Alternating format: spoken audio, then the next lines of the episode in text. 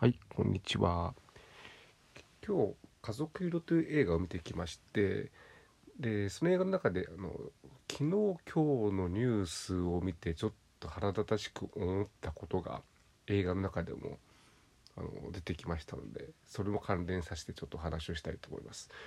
まあねニュースを見て腹立たしいっていうことを最近はよくあのしょっちゅうあることで特にと言いますかねえー、河野外務大臣が記者会見に質問に答えずに次の質問どうぞと言って4回もそれではぐらかしたという、ね、学校でみんな真似すればいいと思うんですね。あの先生から質問されて次の質問どうぞって。先生に怒られますけれども。まあね、えー、今は首相自らが全然国会でも質問に答えないっていう状況ですからまあ大外務大臣もそんなもんかなっては思ってしまう面もありますけれどもそれじゃいけないそれに本当慣れちゃいけないんで、えー、ふざけんなっていう声は、えー、まあ、こんなちっちゃなところでも上げていかなきゃいけないなと思いつつまたちょっとそれとは別のニュースなんですけどもでまずあの見てきた「家族色」という映画についてお話をしますと,、えー、とこれどうもあのレールウェイズっていう、えー、映画のシリーズのようであのちょっと前に中井貴一主演で、えー、中井貴一が、えー、49歳から、えー、電車の運転手を目指すというような映画があってちょっとそれ未見なんですがそのまあシリーズといいますかあの出演者とかねそういうのは全然違うストーリーも全然違うんですけど一応そういう鉄道をテーマにしてあと家族の絆とかそういったものをテーマとした、えー、映画で今回は、えー、主演が、えー、有村架純ちゃん架純さん。えー、っとちょっと前に「コーヒーが冷めないうちに」っていう映画を私見たんですけども実はちょっとね彼女のあの顔が苦手苦手っていうとあの嫌いとかそういう意味じゃなくて、えー、顔が覚えられないっていうあの有村架純総合失認症みたいで、えー、今回も、えーまあ、彼女が出てるってことは分かってたから分かりましたけども知らずに見たら主演は大体誰だろうというふうに考えながら見てしまったんじゃないかと思います。で、えーとまあ、彼女が、えー、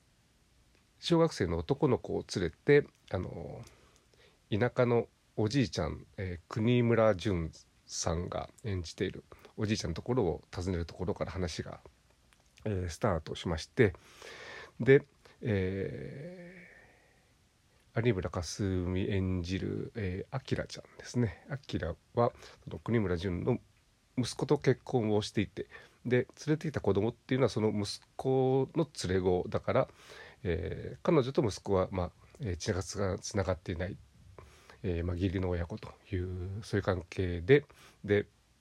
ああの息子、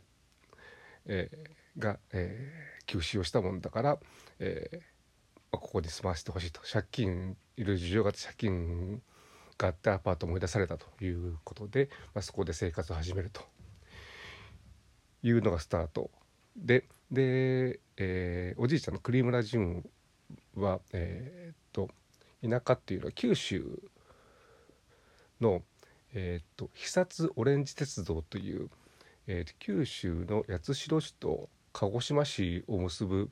えー、第三セクターのローカル鉄道でもともとは JR の鹿児島本線だったんですけれども、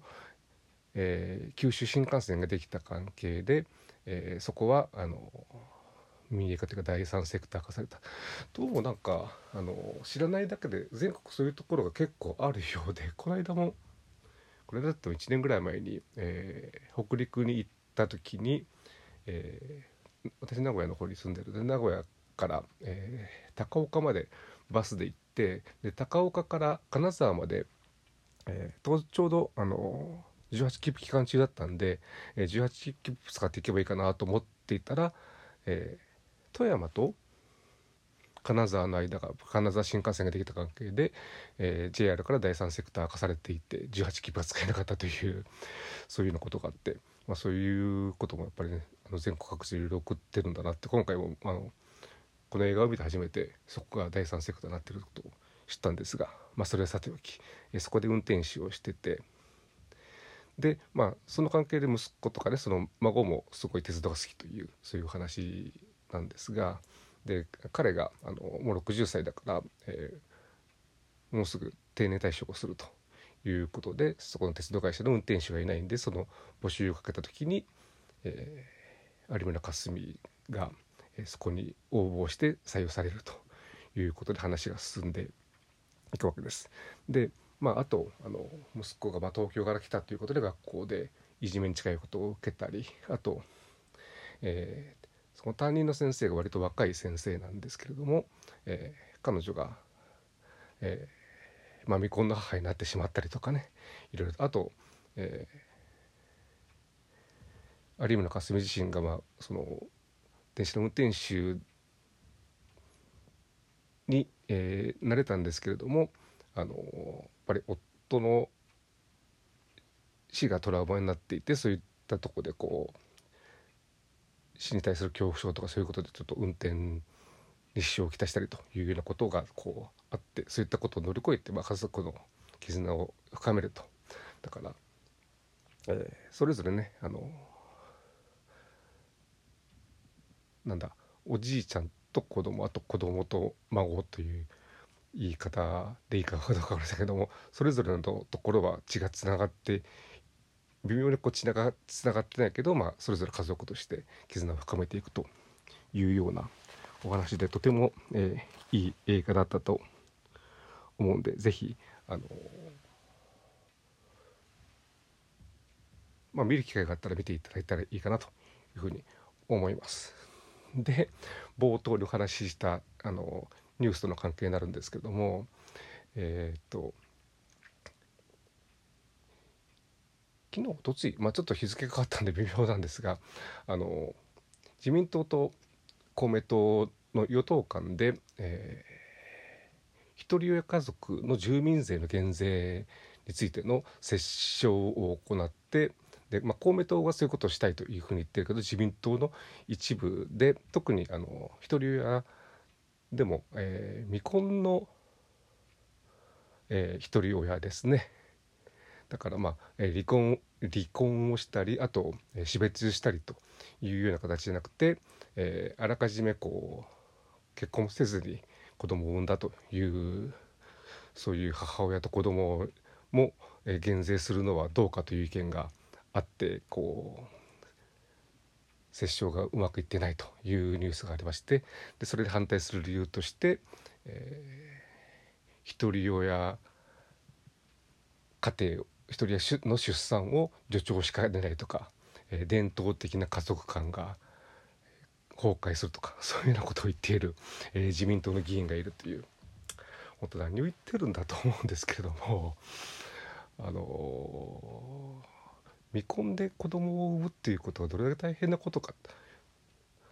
そういったことがこう分からない人が国会議員やってるんだなってことを改めて、思ったりあと伝統的な家族観って一体何なんだとそんなこと言ってるからそれが嫌で、えー、若者っていうかねもうまあもう今若者じゃなくて、えーまあ、40過ぎても未婚っていう人が非常に多いと。いうふうに言われていてそれもねやっぱそういうのをこう嫌がって結婚しないっていう人もいるんじゃないかと。あとねこの少子化の時代に 本当に一人親でもねそういった厳しい状況でも子供を産むっていう決断をした人にどうしてそんなことが言えるのかっていう非常にこう情けないって言いますかねそんな人が本当国会議員やってるんだというのは本当に嫌だなと。